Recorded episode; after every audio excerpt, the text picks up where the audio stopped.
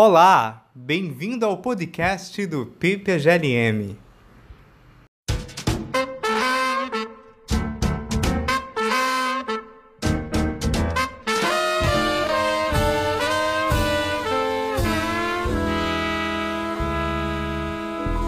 Eu sou Carmel Ramos, aluna de doutorado do programa, e hoje eu conversarei com a professora Tessa Moura Lacerda. Tessa é atualmente professora do Departamento de Filosofia da Universidade de São Paulo. Ela possui graduação, mestrado, doutorado e pós-doutorado em filosofia pela Universidade de São Paulo. É membro do grupo de estudos espinosanos da USP e coordena o NOS, grupo de estudos sobre feminismos. Atualmente é editora da Cadernos Espinosanos, que é uma revista de filosofia do século XVII, da USP, e também parecerista dos cadernos de ética e filosofia política. É membro da Comissão de Defesa de Direitos Humanos da USP, da FEPELEST. Tem experiência na área de filosofia, com ênfase em história da filosofia do século XVII. Eu chamei a Tessa para conversar hoje sobre a interseção entre as questões da filosofia moderna, os temas que a Tessa começou a pesquisar, e os feminismos. E então a minha primeira pergunta é justamente a respeito dos seus interesses de pesquisa, porque você se concentrou ao longo da sua trajetória na filosofia do século XVII e em especial no pensamento de Leibniz, e mais recentemente passou a pesquisar relativos aos feminismos e a questão das mulheres na filosofia. Então eu queria perguntar como, como foi essa passagem e ao que exatamente ela se deveu. É, olá, bom dia, boa tarde, pessoal, bom dia, Carmel. Bom, primeiro de tudo eu queria agradecer esse convite, né? Agradecer a Carmel e ao PPGLM da UFRJ, que tem já um diálogo comigo há um tempo, né? Em outros tempos não pandêmicos, a gente já foi convidada para proferir palestras lá e tal, então enfim, é muito feliz. Eu acho muito. E parabenizar vocês por, por essa iniciativa nesse momento tão difícil que a gente está vivendo, né, com a pandemia. Então, eu acho que muita gente tem buscado novas formas de se comunicar e se manter em contato. É, eu acho que essa ideia do podcast foi uma ótima ideia. Então, eu vou é, responder um pouco essa pergunta, Carmel, te dizendo que eu já disse em várias é, ocasiões e vou reafirmar aqui que o meu trabalho como professora ele é muito muito ancorado na minha relação com os alunos e alunas. Então eu fiz toda a minha formação em filosofia moderna do século XVII, particularmente é, a filosofia de Leibniz, desde a iniciação científica e fui então é, contratada pela USP já há quase 13 anos, para dar aula nessa área, mas é, por uma questão, digamos, uma contingência, mas nem tão contingência assim, o Departamento de Filosofia da USP é, tem um número muito reduzido de professoras mulheres no seu corpo docente. Né? Hum. Ao longo de toda a história do departamento, nós somos, salvo engano, agora esse número está me fugindo, acho que 13 mulheres é, 13 mulheres, eu sou a 12 segunda. Ao longo de toda a história. De toda a história, desde que o departamento começou a existir. Então, só para dar uma ideia do que significa esse número, eu tenho atualmente é, 30 colegas homens na ativa.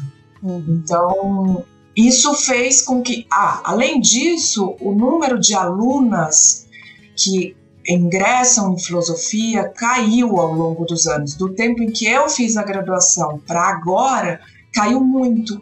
No último vestibular, 26% dos ingressantes é composto por mulheres.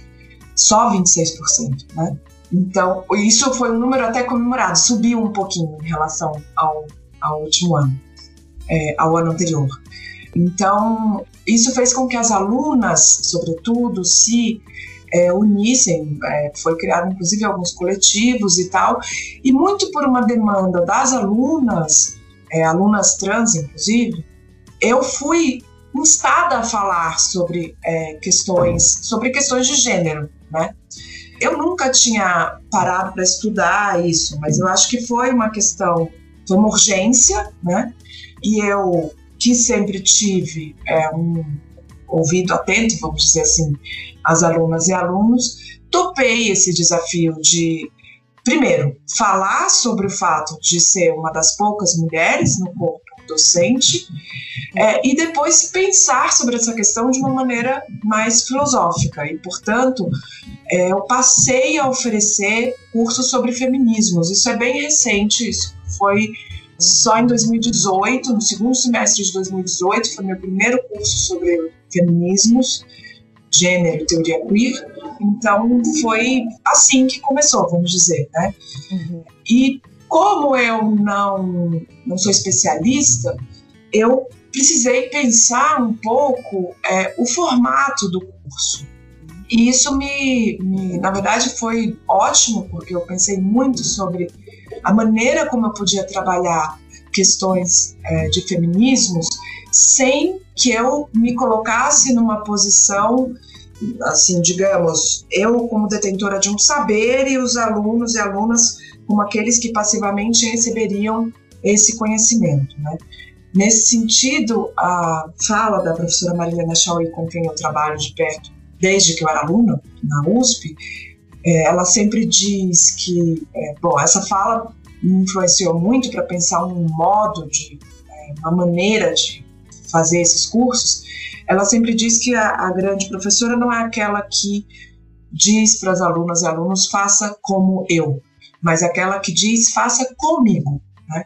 Então, o diálogo que se estabelece é entre a, o aluno ou aluna e o saber, e não o professor. A professora é só um, um mediador, uma mediadora desse contato.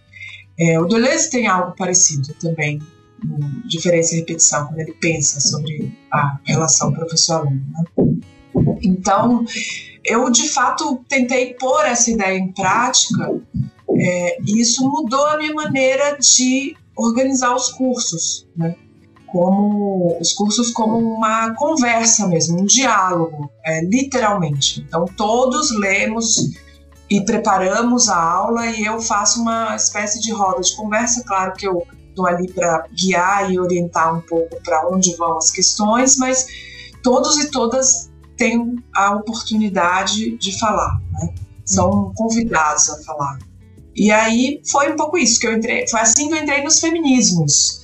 Mas a, a, depois, acho que um pouco por causa disso, e também, de novo, uma questão de uma aluna, né? A, quando a Catarina Peixoto organizou a primeira conferência internacional Mulheres na Filosofia Moderna na UERJ, e que convidou várias das filósofas atuantes na questão das mulheres na filosofia, né? repensar o cânone, como Lisa Shapiro, Ruth Hagenhuber, Sarah Houghton, por exemplo, é, foi aí que eu tomei contato com essa questão né, do, do, questionamento do cânone. E, e a partir de então, quer dizer, foi me preparando para esse congresso que eu me pus a pensar sobre essa questão do cânone. E aí, obviamente, esse pensamento já estava, é, de algum modo, influenciado pelas leituras dos textos feministas que eu vinha fazendo. Né? Então, foi um pouco assim que eu entrei, que eu cheguei a essas questões, convidada, eu diria.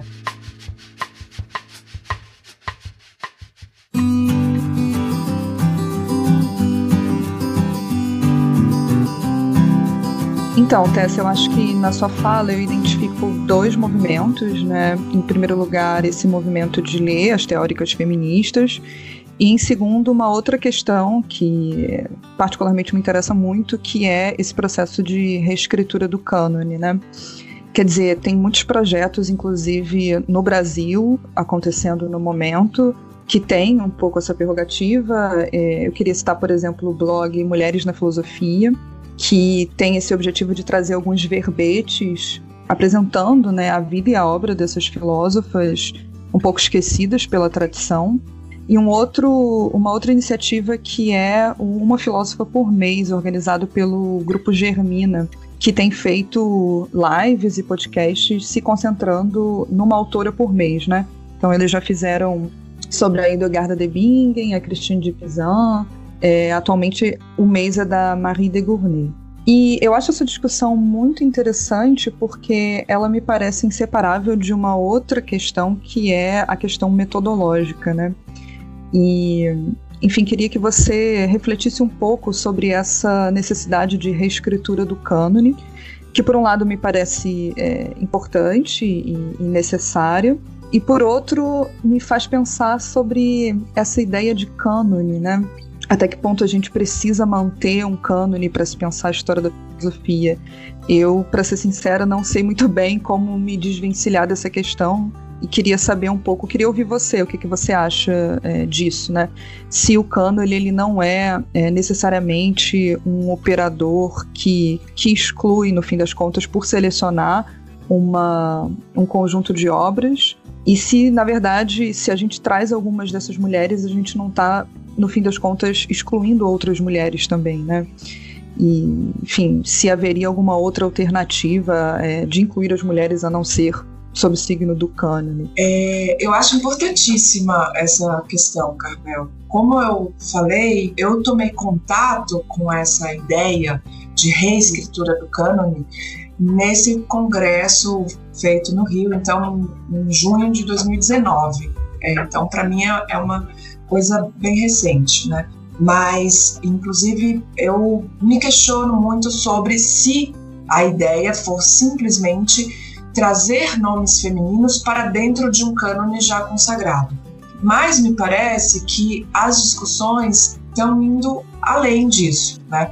A ideia é primeiro trazer então mulheres, me parece, para essa esse conjunto de pensadores, trazer nomes femininos, mas discutindo isso. Eu espero que seja assim, né? Porque eu fico pensando um pouco na questão por exemplo, que a Simone de Beauvoir coloca, né? O que significa você ter uma história escrita por homens para homens? E uma vez que a história da filosofia é também escrita dessa maneira, a história da filosofia ocidental, como que a gente é, vai simplesmente incluir nomes de mulheres nessa lista masculina, vamos dizer assim, né?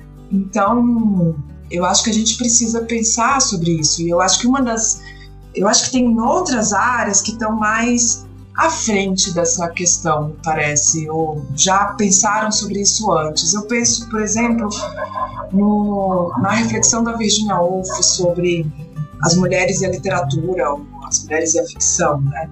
Naquele texto dela, O Quarto Só Seu, é, às vezes traduzido como Teto Todo Seu, enfim, ela vai se perguntar é, o que significa refletir sobre as mulheres e a literatura a ficção, pensar a ficção que as mulheres escrevem, pensar a ficção que é escrita sobre mulheres, ou pensar sobre a natureza da mulher e a natureza da ficção em relação, né?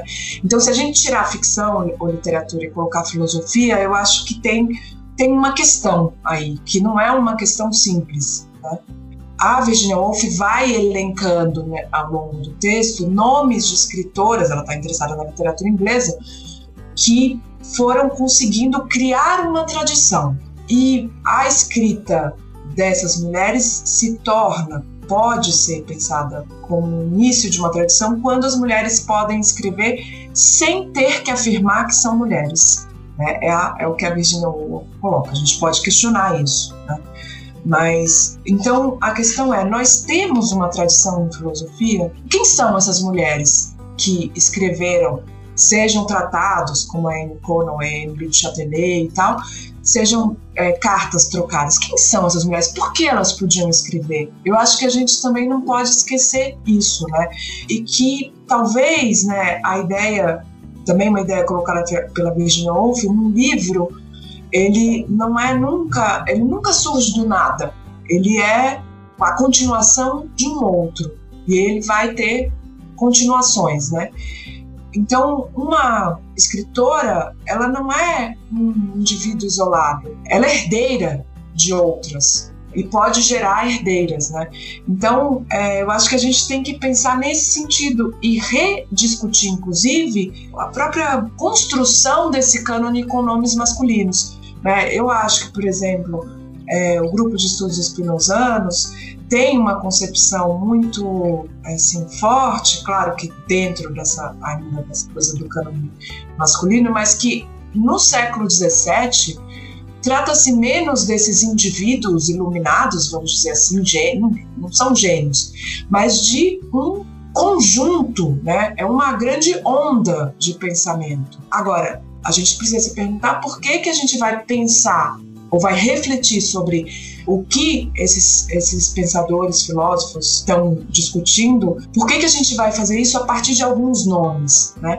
Mas o fato é que Leibniz, meu filósofo, digamos assim, ele não está pensando sozinho, né? E um exemplo, um, um fato que mostra isso, a correspondência vastíssima que ele tem com homens e mulheres e o quanto essa correspondência é, concretamente influencia no pensamento dele. É, e o pensamento de Leibniz não pode ser, a gente não pode é, reconstruí-lo e repensar é, o que ele significa apenas pelos tratados. Se a gente for considerar só o que ele publicou, então nós teríamos apenas dois textos, né? É, só o que ele publicou em vida. Então, eu acho que a gente primeiro tem que pensar o que significa dar é, uma importância a determinados nomes no cânone, mesmo numa lista masculina, né, sem considerar que, na verdade, você tem um movimento de pensamento naquele momento da história e que o pensamento se faz coletivamente. E, segundo, pensar quem eram as mulheres que conseguiam entrar nesse diálogo e que estão sendo obscurecidas pelo cânone. Né? Por que, que elas conseguiam? Vamos ter que falar aqui que a maioria delas era da nobreza e, portanto, tinha conseguido, por razões diversas, ter uma educação formal, né? é, ter tutores, etc. Sem isso, né, você tem uma multidão de mulheres silenciadas, né? e a gente não pode deixar de considerar isso. Mas, enfim, eu acho que é uma discussão que tem muitos, muitos aspectos, muitos lados. Eu estou só entrando nela agora. É, dei um primeiro curso sobre é, discutindo a questão do cânone no, no primeiro semestre agora de 2020, assim, infelizmente à distância, né, por causa da pandemia, ele começou presencial e eu tive que mudar as aulas para é, essa coisa à distância, que é, na minha opinião é só um paliativo, obviamente, é inevitável, mas então eu estou ainda entrando nessa discussão. Eu acho que tem muitas coisas que eu ainda preciso aprender, ler e pensar para é, conseguir ter uma posição sobre isso. Então eu não quero, assim, de jeito nenhum, negar a importância dessas mulheres filósofas como Lisa Shapiro, Ruth Hagenkuba ou Sarah Hutton, por exemplo, que estão inserindo, inscrevendo nomes de mulheres na história da filosofia. Né? Mas eu acho que, como elas, eu vou precisar pensar sobre o que significa isso. Então, é isso. Estou ainda pensando. Ah, maravilha. Eu, eu queria, na verdade, agora, ainda nesse tema né, da, da discussão metodológica, te fazer uma outra pergunta, é, não tanto agora em relação à inclusão uh, das mulheres, uma inclusão temática, digamos assim, mas o modo como é, esse procedimento mesmo de resgate, ele, pelo menos para mim, é, me fez pensar sobre questões de metodologia que a gente aplica para pensar, inclusive, os autores clássicos, né? Então, acho que a gente pode falar que existe uma soberania é, masculina não só na consideração do que é um tema legítimo e um tema não legítimo, mas uma soberania metodológica, né? O modo como a gente trata um texto. E aí, sobretudo, né, nas mulheres do século XVII tem a questão de que elas escreveram cartas e acho que a gente tem alguma dificuldade em pensar cartas, né, com as ferramentas que a gente tem, é, como o que, que significa um texto filosófico, o que, que é um argumento.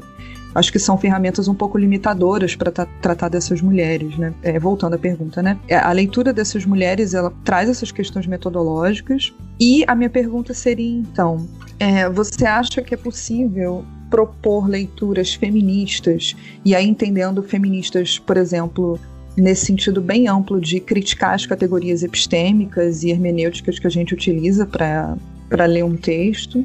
É, se é possível fazer isso com os autores clássicos também, né? Tomar uma certa, por exemplo, um certo conceito de Spinoza, que tem um determinado conceito de corpo desenvolvido lá no século XVII, e usar esse conceito para se pensar questões feministas é, de hoje em dia, né? É, enfim, se você acha que isso é possível, se você acha que isso é proveitoso também. Com certeza, eu acho que é possível e muito proveitoso. Eu acho que tem duas questões aí na, na sua questão. Né? Uma delas é, é sobre a, a forma da escrita mesmo dessas mulheres. Você falou de cartas, né? E de novo eu vou questionar essa ideia estreita de que apenas os tra grandes tratados seriam obras filosóficas, né? A gente não precisa sair do cânone para isso, né? Platão escrevia em diálogos, a gente tem cartas né, de Montaigne, a gente tem fragmentos, não apenas entre os pré-socráticos, mas entre filósofos contemporâneos. Então, a gente tem uma multiplicidade de formas de escrita, eu não sei porquê, entre os homens, né? E que são admitidos como textos filosóficos.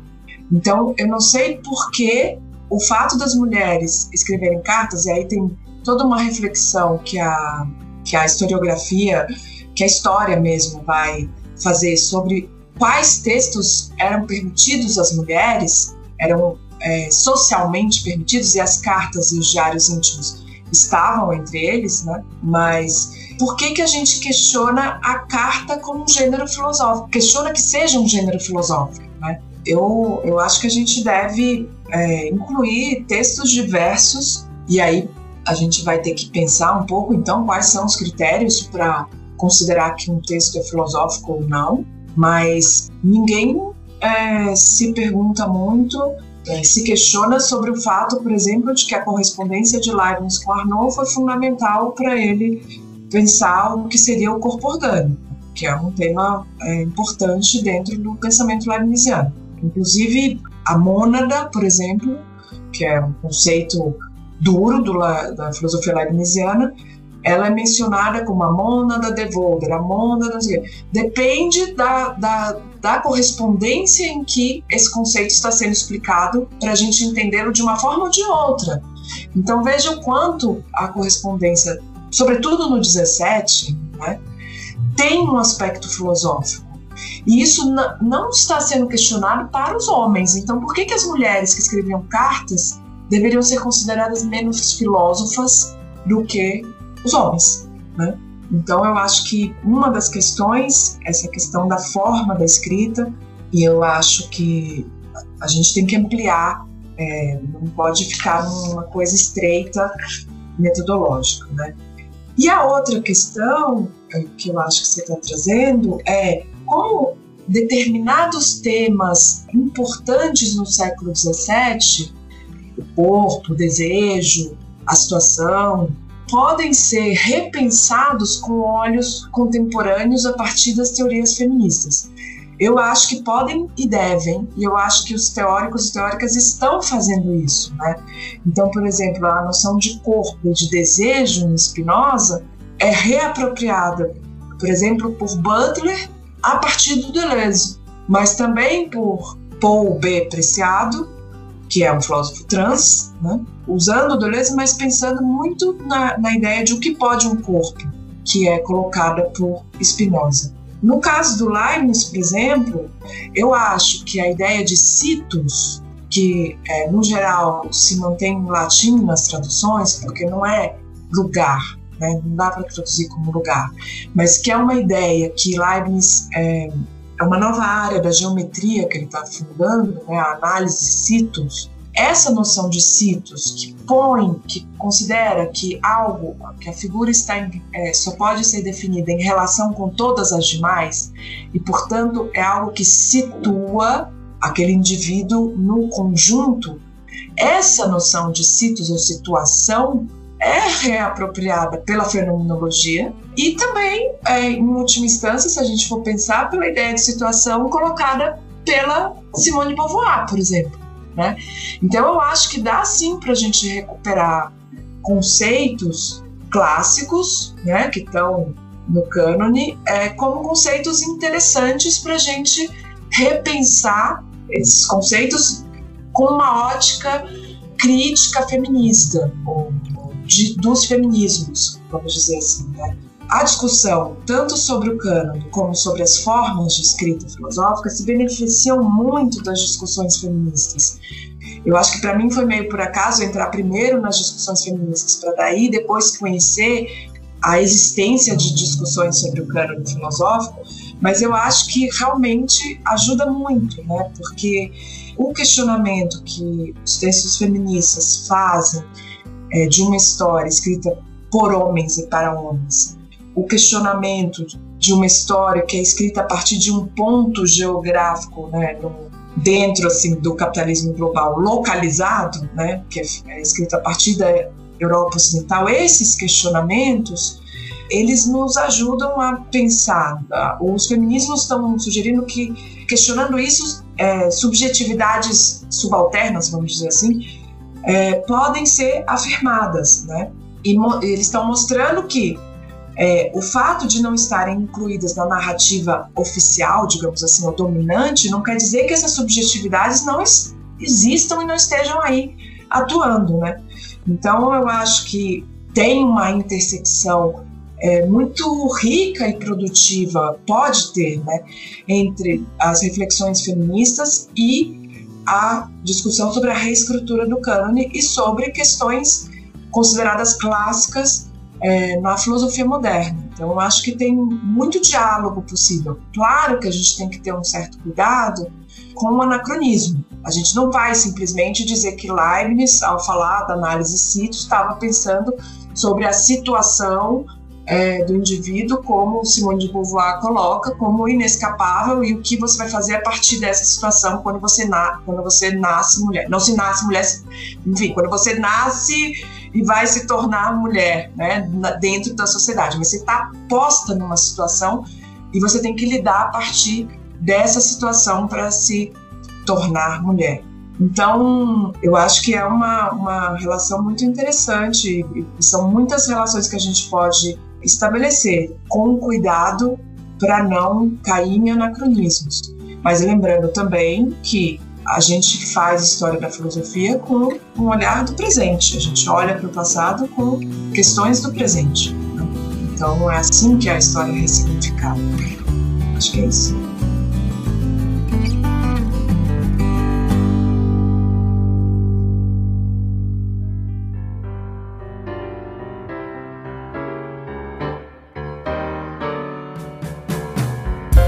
Voltando um pouco a, a uma coisa que você falou no início, respondendo a primeira pergunta sobre o seu contato com os feminismos, eu acho que você já tocou nesse ponto, mas eu queria é, voltar ele um pouco, que é o modo como o contato com, com os feminismos modificou a sua postura em sala de aula, né?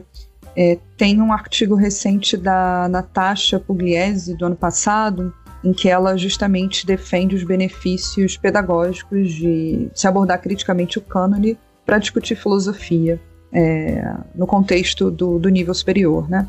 E aí queria saber, você falou sobre o formato das suas aulas e como ele foi modificado, ele se transformou num, num debate em conjunto, é, mas queria saber se isso valeu inclusive para os seus cursos é, dos autores clássicos, digamos assim, né? Se foi uma mudança que aconteceu só nos cursos do sobre feminismo ou se foi também no, no, nos demais cursos? Então, Carmel, na verdade eu achei que era impossível voltar ao formato anterior depois da minha primeira experiência com essa enorme roda de conversa que a gente formou no, no primeiro curso que eu dei sobre feminismos, teoria queer e questões de gênero. Algumas salas da USP, as maiores, têm uma espécie de um púlpito. E eu definitivamente não consegui mais subir ali no, nesse palquinho é, e ficar passando é, meu conhecimento para os, para os alunos alunos que estavam todos então de frente para mim e só me vendo, né? Eu não consegui mais fazer isso. Então isso significa que todas as minhas aulas a partir de 2018 passaram a ser em roda, porque para que todos vejam todos, todas e todos se vejam, né? E que dialoguem entre si, não apenas comigo, né? Então, foi uma mudança bem radical, assim, eu diria que e, e que assusta as alunas e alunos. Por exemplo, neste curso que eu dei no primeiro semestre de 2020, a gente chegou a ter duas aulas presenciais, né? E a primeira aula foi justamente uma apresentação dessa maneira de trabalhar. Né? E de por que, que ela era importante. E alunos e alunas mais antigas, que já tinham feito outros cursos comigo, é, ficaram meio cabreiras e cabreiros falaram: Nossa, mas era ótimo o curso. Eu fiz curso sobre Leibniz com você e foi ótimo com você lá em cima e tal. Aprendi muito e tal. Então, é, como um pouco assim desconfiados desse formato, né? Mas também já tinha na, na, sala alunos e alunas que tinham feito os meus dois últimos cursos nesse novo formato. E, e eles falaram: é, pode ser meio assustador no início, mas na verdade a gente aprende muito. Então, é, eu mudei completamente a minha forma de trabalhar, assim, em termos concretos. Não que eu tenha mudado inteiramente a minha, a maneira como eu via esse diálogo com alunas e alunos. Até porque eu só cheguei às questões feministas a partir desse diálogo. Né? Então, eu acho que eu já tinha uma abertura para isso, né? Mas essa maneira de trabalhar é, se mostrou muito interessante. Foi um desafio. Depois teve esse outro desafio nesse primeiro semestre de 2020. Foi um desafio trabalhar questões clássicas. Eu, eu na verdade, é, trabalhei nesse curso do primeiro semestre de 2020 a questão clássica da relação entre a alma e o corpo. E aí eu partia de Descartes, mas eu colocava o diálogo com Elizabeth, Leibniz, que também tem uma carta é, e que também encontrou Elizabeth, e Sophie, Sophie Charlotte e Sofia.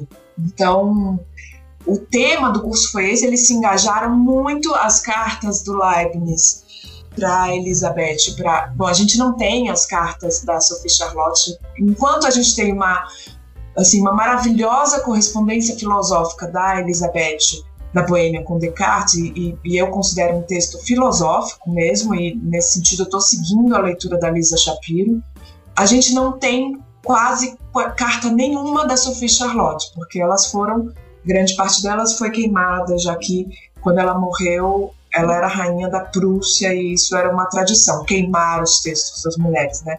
Ou, pelo menos da realeza, né? É, na verdade, não só, né? Depois, é, é, lendo sobre a história das mulheres, eu descobri que até mesmo mulheres comuns, assim, os diários eram queimados antes delas morrerem.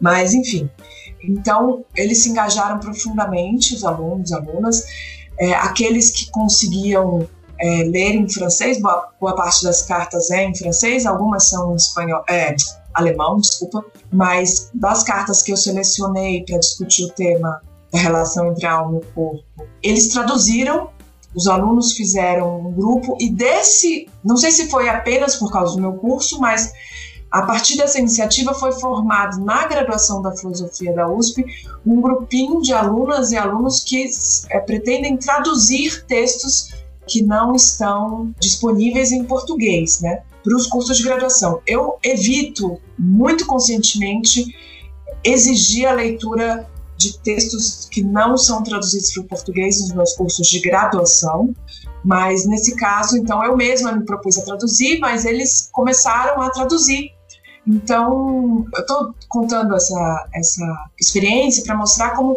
gera um engajamento da turma e como eles passam a se sentir, de fato, num diálogo. Pessoas que estão ali num diálogo sobre o que significa essa questão, sobre o que significa é, pensar a filosofia também nas cartas, pensar a carta como um gênero filosófico, sobre o que significa pensar as reflexões dessas mulheres. É, então eles se engajam na questão, né?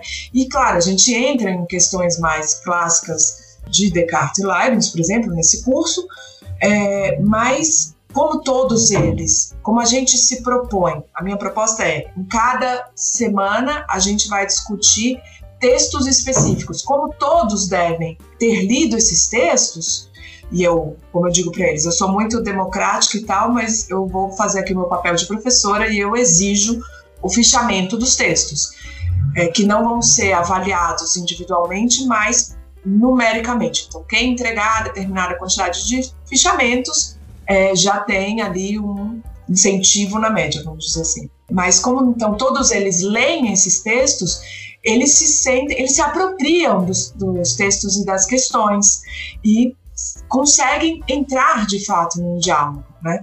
Então eu acho que é muito mais confortável, vamos dizer assim, fazer cursos como os que eu fiz é, na graduação, que o professor está lá, enfim, professores maravilhosos que eu tive, mas eles, eles preparam uma aula, sobretudo, expositiva.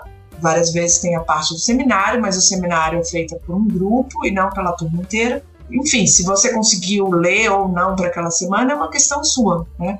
Mas eu acho que nessa minha maneira de trabalhar, que eu, a qual eu fui levada por não ser uma especialista nos textos de, é, sobre feminismos, é, os alunos e alunas se apropriam da questão. E isso, de fato, gera um diálogo muito rico. Então, sempre na última aula do semestre, eu abro para eles me contarem o que acharam da experiência. E, no geral, todos têm agradecido muito por essa experiência. Então, eu realmente estou muito feliz assim com essa, com essa é, novidade, digamos assim, com essa nova esse novo formato das aulas que eu estou propondo e os trabalhos têm sido trabalhos muito bons. Então, não acho que essa discussão, essa nova metodologia cause nenhum prejuízo numa produção de textos de qualidade. Eu acho que os feminismos só estão é, tem digamos que eles têm os feminismos em geral têm um teor revolucionário e questionador, né?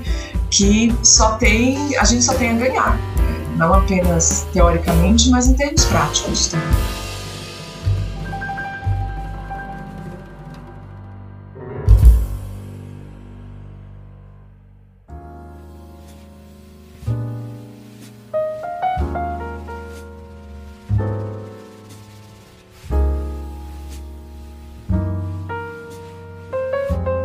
Bom, queria então, já encaminhando para o fim, é, abrir um espaço para você acrescentar coisas, falar um pouco mais livremente, é, fazer suas considerações finais, tá?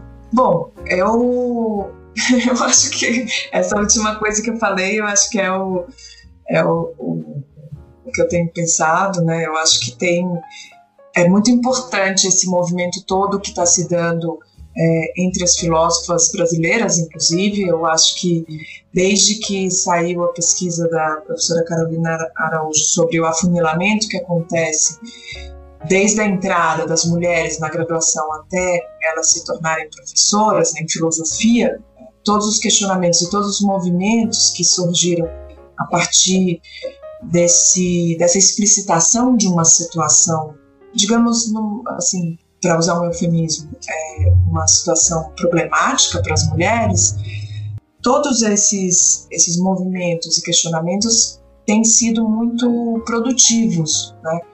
A maioria das, das pessoas conhece essa pesquisa, mas é, entram poucas mulheres isso, na filosofia, isso não é um privilégio do Brasil, né?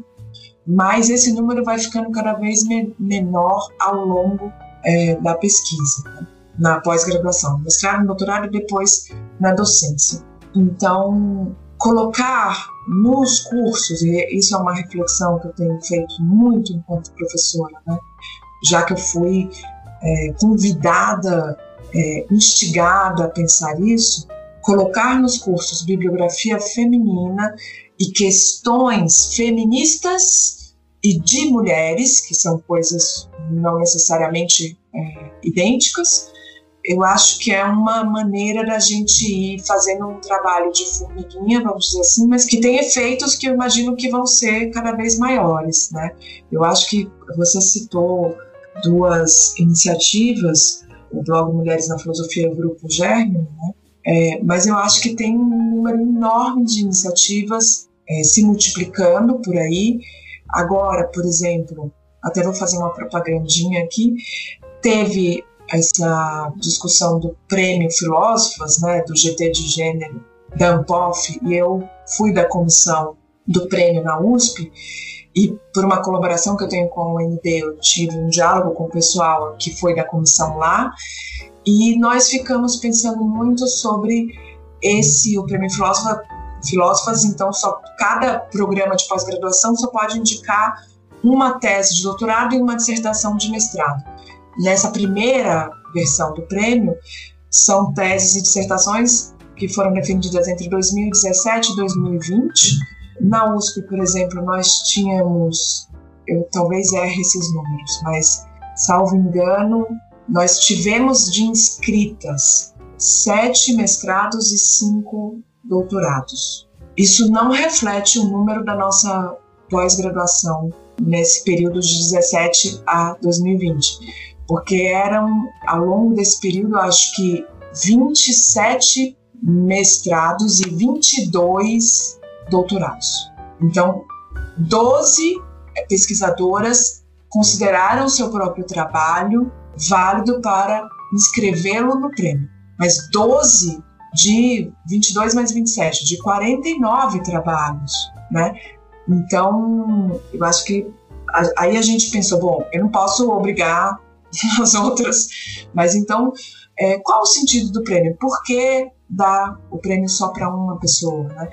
E aí nós, então, pensamos que todas as inscritas poderiam ser convidadas para um, um, uma conversa sobre a sua pesquisa e, sobretudo, sobre as dificuldades ao longo da pesquisa, e são dificuldades de ordens variadas, e nós queríamos, queremos saber, o, o evento ainda vai acontecer, o quanto essas dificuldades têm a ver com o fato delas serem mulheres. Eu vou citar um exemplo. Né? Então, é, nós reunimos as quatro inscritas da UNB e as 12 inscritas da USP, e nós vamos fazer, então, nos dias 6 e 7, esse evento online para pensar sobre essa, a pesquisa feita por mulheres na pós-graduação em filosofia. Né? Mas eu vou dar um exemplo. Eu tentei, é, eu perguntei para cada uma, fiquei responsável pelo, pelas pesquisadoras da USP, e eu perguntei sobre impossibilidade de horário. Né?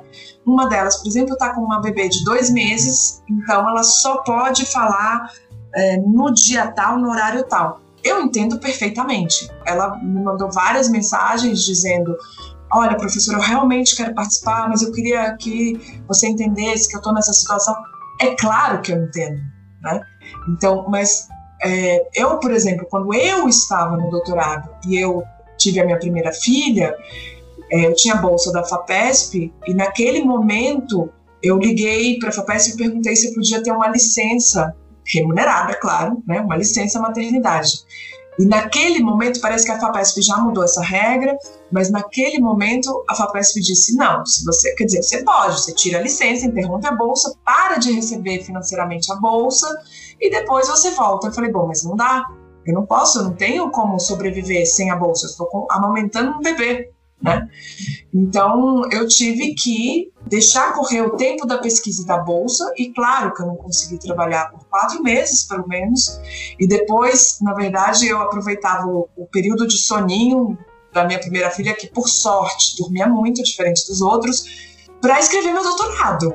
Então é, esse tipo de dificuldade e outras dificuldades de ordens variadas não, não aparecem quando a gente pega um trabalho para ler.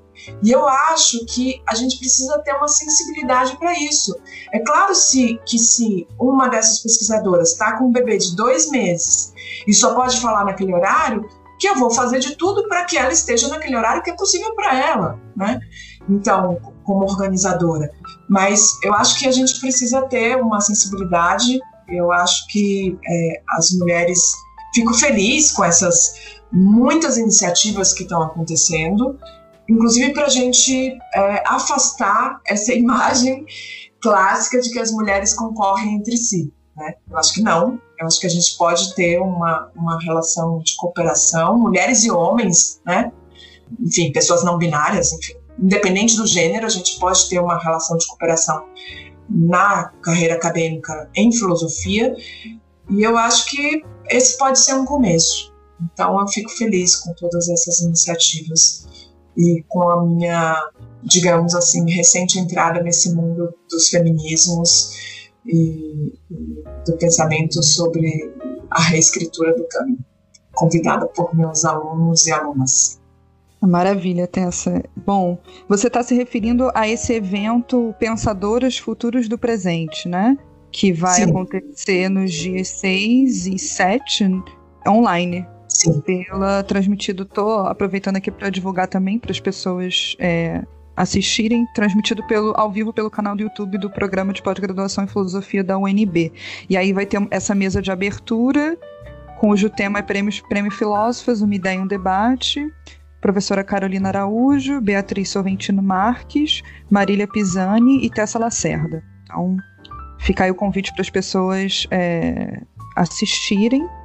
E, bom, queria agradecer, Tessa, a sua, a sua participação no nosso podcast. Você falou coisas muito interessantes e, e urgentes também. E, bom, fica aí também o convite para as pessoas conhecerem a, a Rede Brasileira de Mulheres Filósofas. É, no site são é, compilados vários projetos, tanto de, de feminismos quanto desse tema do resgate das mulheres na história da filosofia, né? Eu citei dois aqui, mas tem vários outros. Enfim, acho que, acho que é isso. E conheçam também o podcast do PPGLM. Eu é que agradeço, Carmel. A você, ao Jonathan e ao PPGLM. Obrigada.